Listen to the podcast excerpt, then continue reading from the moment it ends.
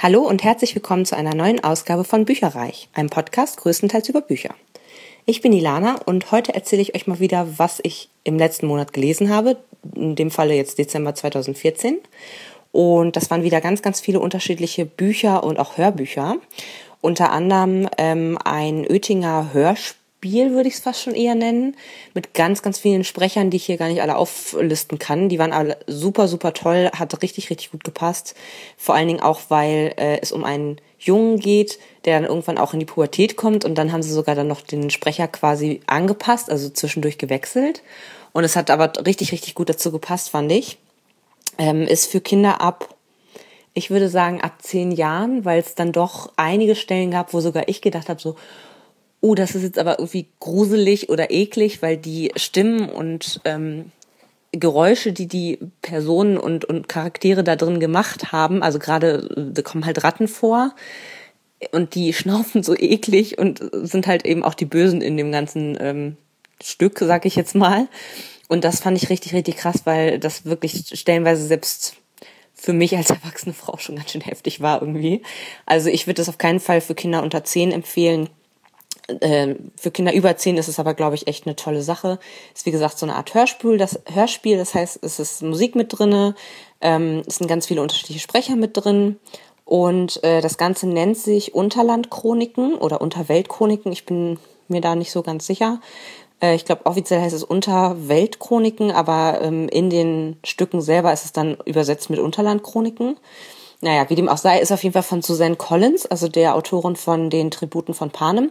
Deswegen wollte ich das gerne hören, weil ich einfach mal gucken wollte, wie, ja, das ist jetzt ein frühes Werk von ihr sozusagen. Ähm, ist das genauso spannend? Und ja, ich fand es sehr, sehr spannend. Ich fand es auch sehr abwechslungsreich. Hat mir richtig gut gefallen, kann ich total empfehlen. Ähm, ist natürlich nicht die Tribute von Panem. Also ist A, eine ganz andere Zielgruppe halt und ähm, ist natürlich auch nicht ganz so kultig, logischerweise. Ne? Also es ist nochmal eine ganz ja, eigene Story. Und das Ganze nennt sich immer ja Gregor und und dann kommen eben die verschiedenen Titel. Es sind ähm, fünf Hörbücher insgesamt gewesen. Ähm, das erste hieß Gregor und die graue Prophezeiung. Und allgemein geht es darum, dass ein äh, Junge aus New York in die Unterwelt sozusagen fällt, aus seinem Wäschekeller raus. Und sein Vater ist halt verschwunden und ähm, den sucht er dann in dieser Unterwelt, weil er da eben äh, auch gesehen wurde. Und ähm, er hat auch seine kleine Schwester immer mit dabei, das ist die Boots. Der ist natürlich eigentlich anders, ich glaube Margaret oder so, aber irgendwie aus einer Kindheitsgeschichte wird die dann immer Stiefel genannt, keine Ahnung. Ähm, genau, und die wird halt auch, die ist halt ganz zu Anfang eher so eine Art, ähm, wie nennt man das? Ja, halt äh, Kleinkind sozusagen, also die äh, kann zu Anfang gerade mal ein bisschen laufen und dann wird die natürlich auch immer erwachsener durch die Geschichten. Ähm, und diese Unterwelt ist quasi bevölkert von riesigen ähm, Erdenbewohnern, also zum Beispiel äh, Ratten eben, wie gesagt, das sind die Bösewichte. Ähm, die sind halt richtig groß und können auch sprechen. Dann gibt es Kakerlaken in riesig. Äh, das sind eher so ein bisschen die ja, Schisser aus dem Unterreich, sage ich jetzt mal. Also sie haben immer, die äh, überleben zwar sehr, sehr gut äh, während, während der ganzen Kriege, die es da unten gibt, aber ähm, sind eigentlich eher durch nicht auffallen sozusagen dort bekannt. Dann gibt es die ähm, ja, Unterweltmenschen, die auch ein bisschen anders aussehen als äh, ja, normale Menschen sozusagen. Die haben nämlich unter anderem sehr helle Haut, weil es gibt ja kein Licht da unten und irgendwie äh, blaue Augen und so. Und ähm, dann gibt es noch Fledermäuse, auch in riesig natürlich. Und ähm, die haben sich zum Beispiel mit den Menschen unter Tage verbündet. Und es geht dann halt darum, ähm, um verschiedene Prophezeiungen, die Bartholomäus von Sandwich, der erste äh, Mensch, der quasi unter die Erde gekommen ist, ähm, der war halt wie so ja, Nostradamus oder so, so ein großer Visionär, der hat halt ständig irgendwelche Visionen gehabt und ähm, hat die dann entsprechend überall niedergeschrieben und die graue Prophezeiung ist nun die erste sozusagen. Da geht es dann ähm, darum, dass äh, Gregor eben der Auserwählte ist ähm, und sich halt behaupten muss und er ist halt der Krieger ähm, und soll die, äh, ja, die Ratten ein für alle Mal sozusagen niederzwingen insgesamt. So und ähm, es gibt aber mehrere Prophezeiungen über ihn und das sagen die ihm zuerst nicht und ganz zum Schluss wird's dann aufgelöst sozusagen und er muss dann eigentlich noch viermal wiederkommen. Also äh, die, der zweite Band heißt der Schlüssel zur Macht.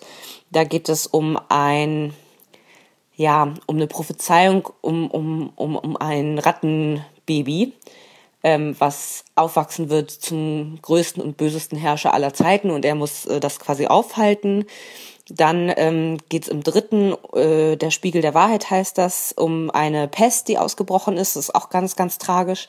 Ähm, genau, weil auch ganz viele sich angesteckt haben, die er kennt und retten muss. Und dann gehen sie noch in, in den Dschungel, um eben eine Pflanze dagegen zu finden und so weiter und so fort. Ähm, dann der vierte Band hieß Der Flucht des Unterlands. Ähm, da geht es darum, dass auf einmal die ganzen Mäuse, die es ebenfalls im Unterland gibt, irgendwie weg sind und ähm, keinem scheint so richtig aufzufallen und dann macht sich wieder eine Truppe auf und äh, ja versucht rauszufinden, was mit diesen Mäusen passiert ist. Und im Finale, das heißt ähm, Gregor und das Schwert des Kriegers, da äh, geht es nochmal um seine ältere Schwester, was ich dann doch ganz angenehm fand, weil ich hatte so ein bisschen das Gefühl, diese Schwester wird echt, also er hat wie gesagt zwei Schwestern, eine ältere, eine, ach nee, er ist der älteste, aber es gibt quasi noch eine mittlere Schwester. Und ich habe mir die ganzen vier Bände, habe ich mich gefragt, mal, was, warum gibt's die eigentlich? Die hatte keinen besonderen Zweck, ehrlich gesagt. Aber im fünften Band hat sie nochmal ihre Sternstunde, das war dann äh, ganz gut. Was ich interessant fand, also es ist wirklich ähm, grausam und viele, viele Tote, also viele Charaktere auch, die man währenddessen sehr ins Herz geschlossen hat, die dann eben währenddessen sterben. Ein bisschen eine Parallele zu die Tribute von Panem eigentlich.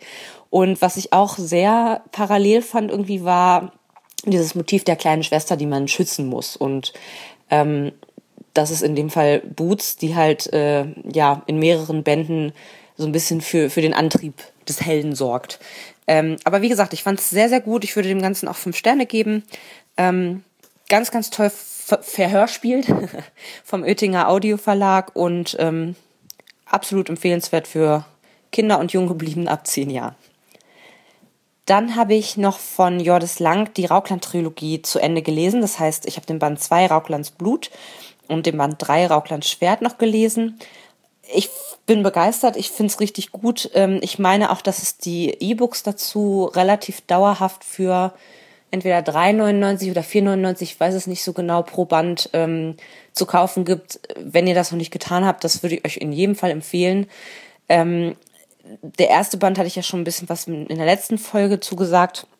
Beim zweiten Band Rauklands Blut ähm, möchte, möchte ich und kann ich nicht so viel verraten. Es geht immer noch um einen Herrscherssohn, der seinen Weg finden muss. Ähm, in dem zweiten Buch ist es so, dass er einen großen, großen Widersacher bekommen hat, ähm, gegen den er bestehen muss und eine Dreiecksbeziehung bahnt sich an.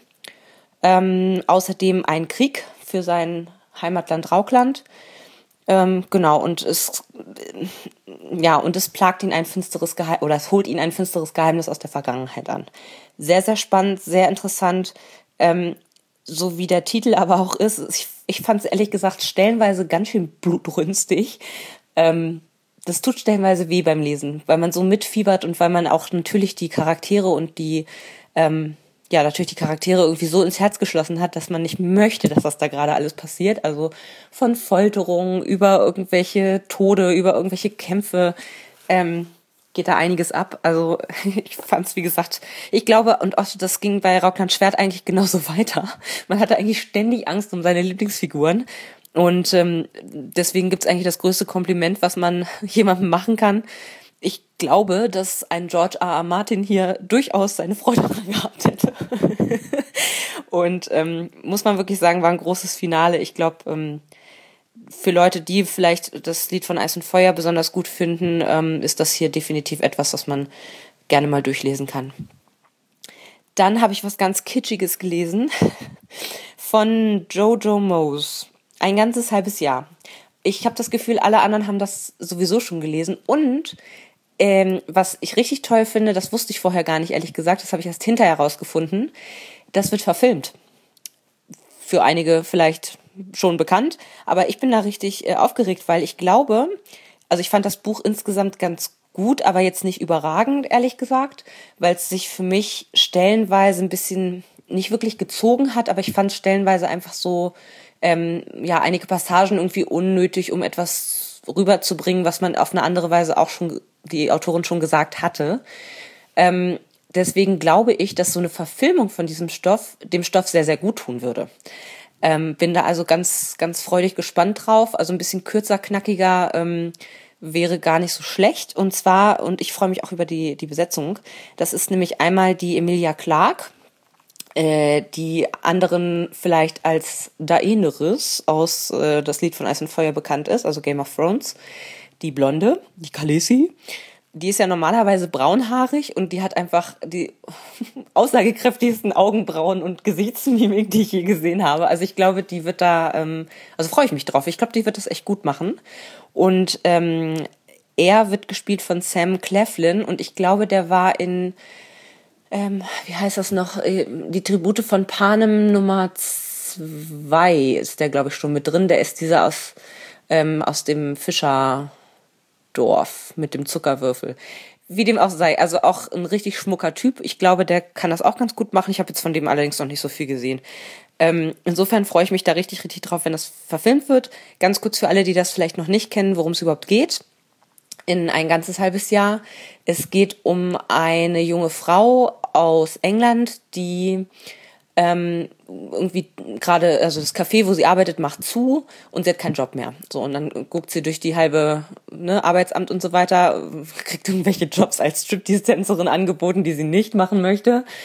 Und ähm, dann äh, wird eine Stelle frei als, ja, sie fürchtet erst als so eine Art Pflegepersonal für jemanden, der im Rollstuhl sitzt, also ein Tetraplegiker, also jemand, der äh, komplett vom Hals aus abwärts eigentlich gelähmt ist ähm, das ist Will. Und der hat halt allen Lebensmut verloren, ne? Weil meine, ist natürlich scheiße. Du kannst halt deine eigenen, ich glaube, seine eine Hand kann er so ein ganz bisschen bewegen und er fühlt stellenweise auch noch was. Ähm, aber, ne, also er kann, glaube ich, nur eine Hand bewegen und ja, halt seinen Kopf. So, und das hat natürlich noch ganz viele andere äh, Implikationen, die man so als nicht ähm, Gelähmter, glaube ich, gar nicht richtig mitkriegt, wie irgendwie, weiß ich nicht, Schmerzen, ähm, dann kann man nur irgendwie auf einer Seite schlafen, weil man sich sonst irgendwie selber, äh, weiß ich nicht, ersticken könnte und solche Sachen halt alles. Äh, also es geht ihm mal ein bisschen besser, mal ein bisschen schlechter und sie ist halt eine relativ lebensfrohe Person und sie ist eigentlich eher dafür da, um ihn aufzumuntern. Das Ganze hat auch noch einen Hintergrund und ähm, genau, darum geht es im Endeffekt, äh, wie sie sich auf ihn auswirkt und wie er sich auch auf sie auswirkt. Denn er ist ein sehr intelligenter junger Mann und ähm, ja, zeigt ihr durchaus auch, dass, dass äh, man trotzdem noch vieles machen kann, auch wenn man im Rollstuhl quasi sitzt. Das hat mir sehr gut gefallen. Allerdings jetzt, wie gesagt, äh, war es stellenweise ein bisschen zu lang. Insofern freue ich mich auf die Verfilmung. Dann habe ich noch gelesen, und nein, ich bin nicht schwanger, ich habe es trotzdem gelesen, Neun Monate von Frank Busemann. Das wurde mir netterweise vom Verlag zur Verfügung gestellt. Und ähm, da geht es halt aus das ist eine Art Sachbuch, wo ein ehemaliger Olympia-Zweiter im, ich habe schon wieder vergessen, auf jeden Fall ein Sportler sozusagen, ähm, erzählt von der Schwangerschaft seiner Frau, was ich mal einen ganz interessanten Perspektivwechsel eigentlich gefunden habe. Und ich muss sagen, ich bin so ein bisschen hängen geblieben. Ich habe eigentlich, ich wollte eigentlich nur so ein bisschen durchblättern ehrlich gesagt. Und ähm, dann hat es mich dann doch gefesselt. Also ich glaube, gerade für Leute, die schwanger sind oder sich mit dem Gedanken irgendwie tragen oder was auch immer, ich glaube, für die ist es besonders interessant und ähm, weil er eben wirklich die komplette Schwangerschaft beschreibt, von vorne bis hinten, aber auf eine sehr, also eher so eine Art Erfahrungsbericht, als wenn es einem ein guter Freund sozusagen erzählen würde. Ähm, von der anfänglichen Übelkeit bis hin zu oh, Schreck, ich habe irgendwie eine, eine in Alkohol getränkte Torte gegessen oder seine Frau natürlich in dem Fall äh, ne, eine Alkoholtorte gegessen und ich bin erst in der, weiß ich nicht, achten Woche. Oh nein, hat das jetzt irgendwas, pa passiert da jetzt irgendwas und so weiter, bis hin zu, äh, oh Gott, äh, das Kind ist immer noch nicht da und das ist jetzt Woche, weiß ich nicht, 41 oder so und wir sind eigentlich überfällig und oh, mh, hm, wann ist es denn jetzt endlich soweit? Ähm, also es war sehr, sehr kurzweilig, es hat auch äh, einige Stellen gegeben, wo ich ziemlich schmunzeln musste auch ohne irgendwie jemals eine Schwangerschaft erlebt zu haben. Ich glaube, das ist relativ nah an der, an der Realität dran und äh, fand ich deswegen echt unterhaltsam und witzig. Was mich ein bisschen gestört hat, war ähm, aus meiner Sicht äh, ein bisschen kitschiges Verhältnis zu seiner Frau und wie er sie beschreibt in dem, in dem Buch. Also äh, ich persönlich fand es ein bisschen nervig, weil er so super verliebt und harmonisch und meine Katrin und das fand ich ein bisschen komisch, aber ähm, scheint wohl bei denen so zu sein. Herzlichen Glückwunsch.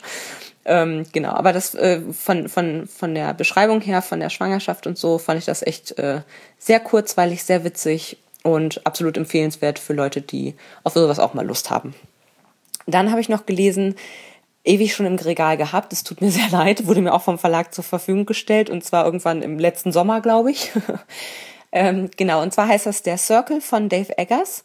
War sehr, sehr interessant. Es geht um ein, oder ja, so eine Art ähm, Zukunftsroman. Ähm, es wird auch so ein bisschen in Anlehnung an George Orwells äh, 1984 als 2084 bezeichnet, habe ich jetzt schon ein paar Mal gesehen. Es geht um die Grundidee, dass ähm, ein großes Unternehmen namens Circle äh, alles übernommen hat, was wir jetzt schon in Ansätzen so ähnlich kennen, spielt also in einer leichten Zukunft, die nie näher benannt wird. Also es steht nirgendwo eine, eine Jahreszahl oder ähnliches.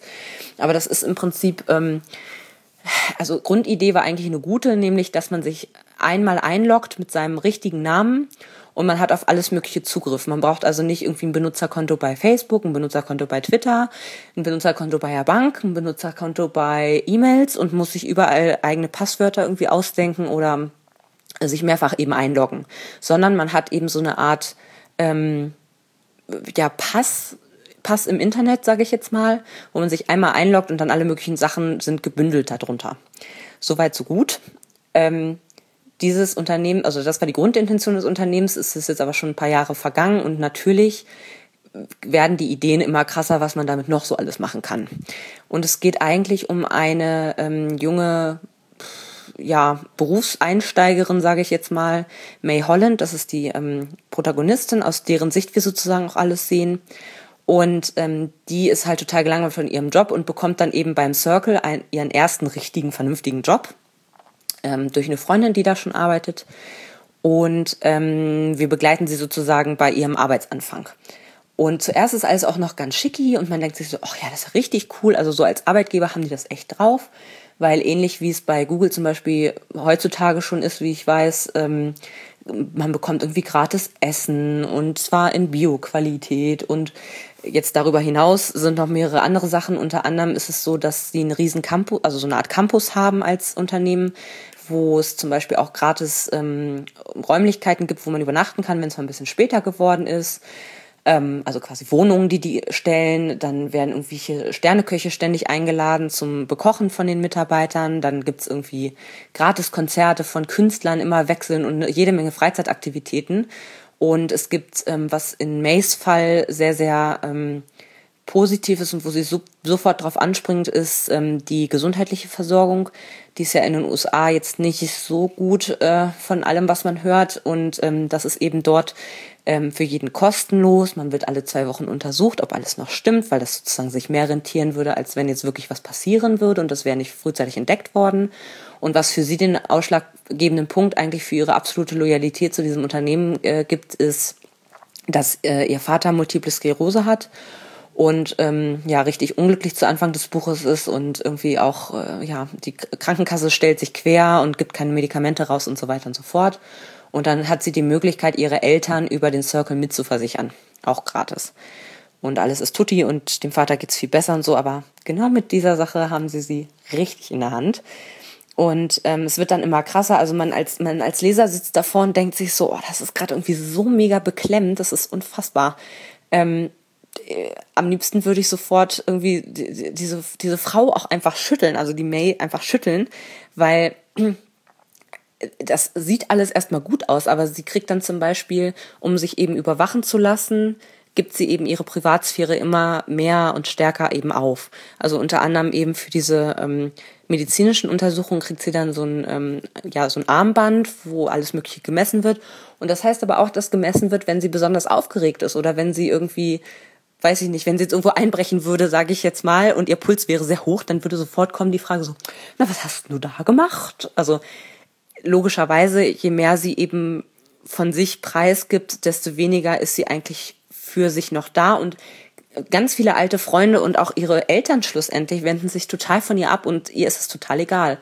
Also da muss ich aber auch wirklich sagen, da hat, also für uns als Leser ist das zumindest in meinem Fall unheimlich beklemmend, aber sie selber merkt das überhaupt nicht. Also und das ist auch wirklich etwas, was ich nicht verstehe, ehrlich gesagt, weil normalerweise in solchen Büchern kenne ich das, dass ne, erstmal wird man so auch als Mensch, der da drin steckt, wird man halt so mitgerissen und dann wacht man aber auch irgendwann auf und denkt sich so, ja Moment mal, wenn es aber zum Beispiel, wenn jetzt dieses Unternehmen ein Ranking von Schülern äh, bundesweit sozusagen erstellt und die ähm, Top 20 äh, kommen in die Elite-Unis und die anderen sind sozusagen auf dem Abstellgleis, ähm, das ist dann nicht alles tolli tolli, sondern das ist äh, im Zweifelsfall scheiße, wenn du nicht in den ersten 20 ja, Top-Schülern dann bist.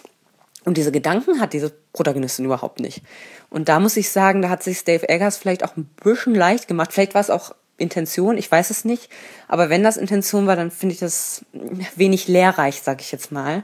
Gerade für, also weil ich könnte mir vorstellen, dass das zum Beispiel auch ein schönes Buch ist für Schüler, um das zu lesen, weil es spannend ist und weil es auch genau diese Thematik aufgreift. Aber wenn der, wenn die Protagonistin überhaupt nichts lernt daraus oder auch, obwohl sie eigentlich sehr intelligent ist, das alles Überhaupt nicht. Also nicht mal ein Gedanke geht irgendwie in die Richtung, uh, das ist jetzt, glaube ich, nicht so gut, was hier jetzt gerade passiert. Null. Bis zum Schluss nicht. Und ähm, das finde ich dann leider ein bisschen schade. Also dadurch wurde sie mir dann auch zum Schluss sehr unsympathisch. Ähm, ja, weil es irgendwie einfach nicht Klick gemacht hat bei ihr. Fand ich ein bisschen schade.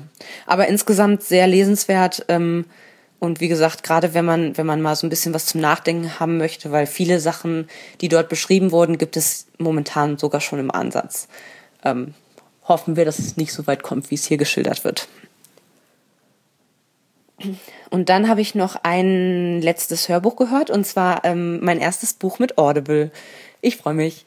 Ähm, ich habe mir überlegt, eigentlich könnte man alles, was man so mit Audible hört, könnte man ja auf nicht vielleicht alles, aber ein paar Sachen könnte ich auf Englisch dort hören, weil ich ja sonst nie dazu komme, was auf ähm, in einer Originalfassung sozusagen zu hören. Und das ähm, ja, hatte ich mir vorgenommen für 2015, dass man ein bisschen mehr Sachen im Original liest. Habe ich hier schon mal befolgt und zwar habe ich von Tina Fey Bossy Pants gelesen. Das wollte ich schon ewig lesen. Ist auch wohl schon ein bisschen älter. Habe ich jetzt so von den Jahreszahlen, die da drin ähm, ja vermerkt wurden, mitbekommen. Also ich glaube von 2012 oder so wurde es schon veröffentlicht. Und ähm, hat mich aber sehr interessiert, ist quasi eine persönliche Biografie von Tina Fey.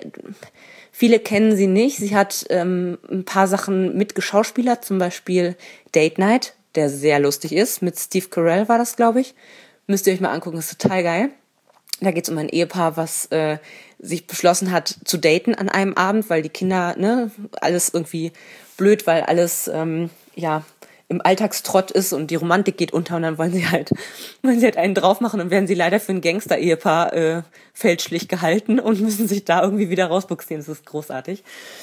Ähm, aber das nur am Rande. Und äh, also ich finde sie sehr, sehr lustig und sie hat zum Beispiel auch eine Fernsehserie gemacht, die ich auch sehr lustig finde, wo ich allerdings ein bisschen gebraucht habe, um reinzukommen in diesen speziellen Art von Humor und danach war es einfach nur noch großartig. Die nennt sich 30 Rock, ähm, in Anlehnung an 30 Rockefeller Plaza heißt es, glaube ich, also die Straße, wo ähm, ganz viele Fernsehsender drin sind, unter anderem NBC, für den sie arbeitet. Und die Serie geht darum, dass eine Produzentin, gespielt von ihr selber und eigentlich auch ist das mehr oder weniger das, was sie da tagtäglich macht, ähm, genau, sie ist halt Produzentin und Chef ähm, der Schreiberlinge für eine, äh, ja, so eine Art, ja, eine Show. Also im Prinzip ist das eine, eine Nacherzählung von ihrer Zeit bei Saturday Night Live, ähm, wo sie eben äh, ja ein ganzes Team von von Schreiberlingen quasi gelehrt hat, also Chef, wie heißt denn das? Ich weiß es nicht. Sie war auf jeden Fall eine Chef, so deswegen auch Bossy Pants und ähm, genau, das äh, ist in 30 Rock eben so die, die Geschichte. Es geht eben um diese total neurotische Produzentin und die kriegt halt einen Boss vorgesetzt, der erzkonservativ ist, super gespielt von Alec Baldwin. Ähm, und mit dem gibt's immer halt so, so ein bisschen, er versucht sie unter die Fittiche zu nehmen und ihr irgendwie alle möglichen äh, Lebenslektionen zu lernen und man steht davor und denkt sich so, Ja, gute Idee. Und sie ist aber wiederum völlig, völlig durchgeknallt. Es ist großartig. Also mir gefällt es sehr, sehr gut.